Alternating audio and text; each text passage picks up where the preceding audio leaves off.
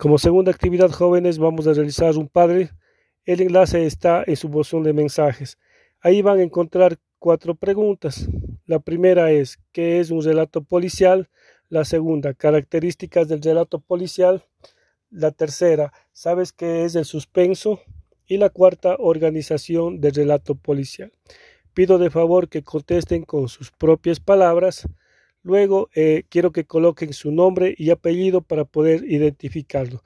También pueden ayudarse de gráficos y si por ahí encuentran un video corto, me gustaría que también nos compartan. Todo esto con el afán de reforzar el conocimiento y la clase ya dada. Gracias jóvenes.